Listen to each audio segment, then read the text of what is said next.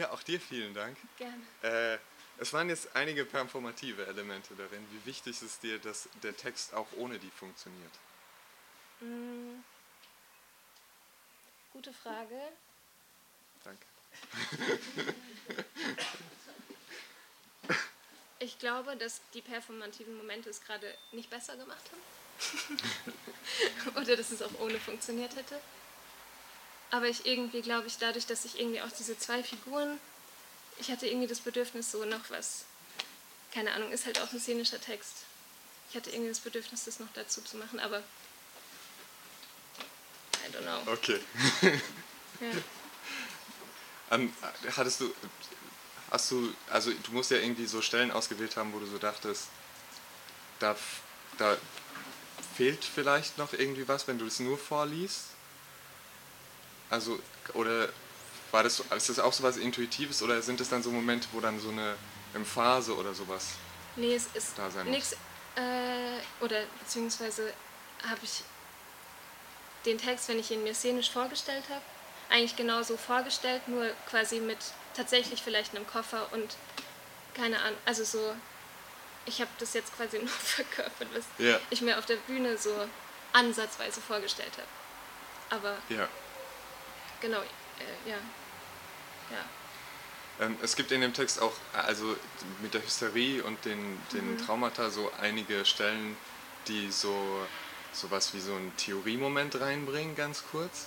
Und ähm, ich habe auch andere Texte von dir gelesen, wo das auch so ist. Ist das so, dass du das im Vorfeld hast, dass du so sozusagen erst diese, diese Theorie hast und dann den Text rum brauchst? Oder umgekehrte Reihenfolge? Ich glaube, es gibt Philosophen und Philosophinnen oder theoretische Texte, die ich wahnsinnig wichtig und spannend finde und die sich an Themen aufhängen, die ich irgendwie behandeln möchte und Themen, die mich irgendwie schon immer begleiten so und deren Text ich dann irgendwann mal gefunden habe und so dachte, ah krass, that's how it is. So, und das dann irgendwie versuche mit einzubauen und dann haben wir es aber wieder mit diesem, passt das dann eigentlich zu den Figuren? Also würden die Figuren tatsächlich sich auf Foucault beziehen? Ja. Warum sollten sie? Also so, Ja, ja. Äh, und das dann vielleicht auch mein eigener Narzissmus ist, das da drin zu haben. Auch weil ich irgendwie so, glaube ich, das mag, so einen Text Theorie gefüttert zu haben. Mhm. Und ich glaube, der nächste Schritt wäre dann tatsächlich, das so, so aus mir machen zu können, Mhm. was ich krass schwierig finde und wo ich krassen Respekt vor habe. Und das ist, glaube ich, so eine Annäherung. so, Ja. keine Ahnung, ich habe auch so eine. mh, Ich, es sind immer so riesige Themen, mit denen ich mich beschäftige und dann brauche ich irgendwas, an was ich mich festhalte, weil ich sonst übelst lost drin bin. Mhm. So. Und dann eignen sich einfach Theorien. Ja. So, ja. Ja, kann ich, kann ich sehr gut nachvollziehen. Äh, ich habe das auch oft, wenn ich, wenn ich schreibe, dass ich dann so denke, es gibt jemanden, der hat es schon mal irgendwie in so einer Theorie gesagt und wenn ich das jetzt einfach so da reinballer, dann habe ich sowas, was irgendwie so safe ist. Ja, und es passt dann. äh, Also, keine Ahnung, mir hat da jetzt Foucault krass geholfen. Ja, Ob andere was daraus, also so, Ja, ob ja. sich das vermittelt, weiß ich nicht. Aber es ist auch erstmal nicht so wichtig, glaube ich. Passt du dann die Figuren auch an? Also wenn du jetzt gesagt hast, so, man muss halt gucken, dass es so passt zu den Figuren, würden die das dann tatsächlich sagen? Oder ist es dann eher, dass du die Theorie zur Figur auswählst? Nee, ich glaube schon, dass erst die Figuren da sind. Mhm. Und ich denen das dann so in den Mund lege und gucke, ob in welchem Kontext die das Ja, vielleicht sagen würden. Und das war jetzt irgendwie sehr zufällig, also weiß ich nicht, zufällig, dass das so passiert ist. okay. Ja.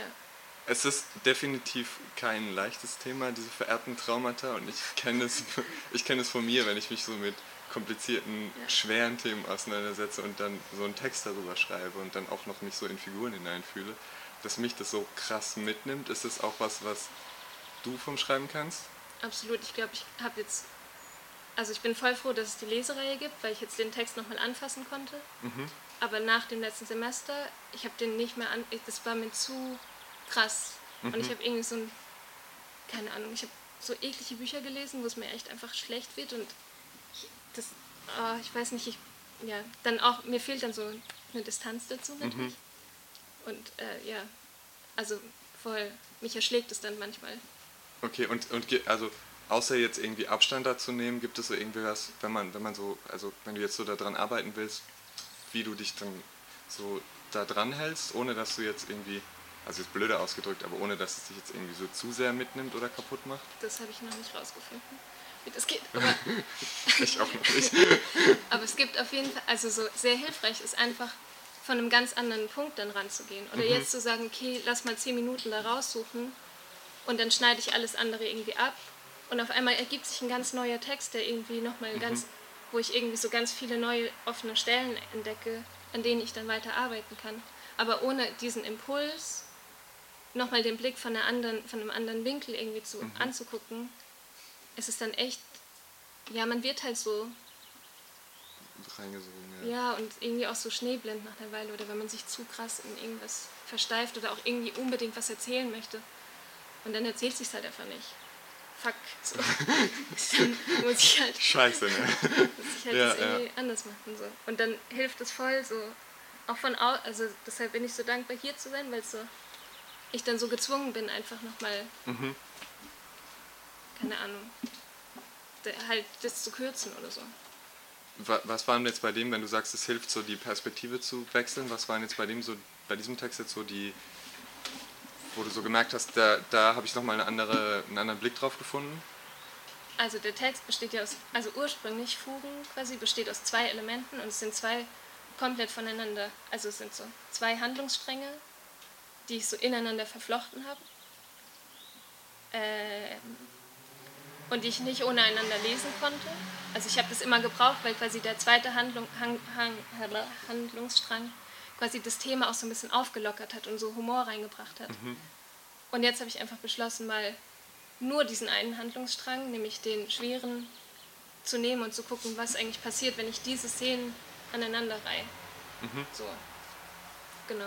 Okay, als letzte Frage, du meintest so, es hat es seit dem letzten äh, Semester richtig nicht mehr angefasst und jetzt nochmal für die Lesung.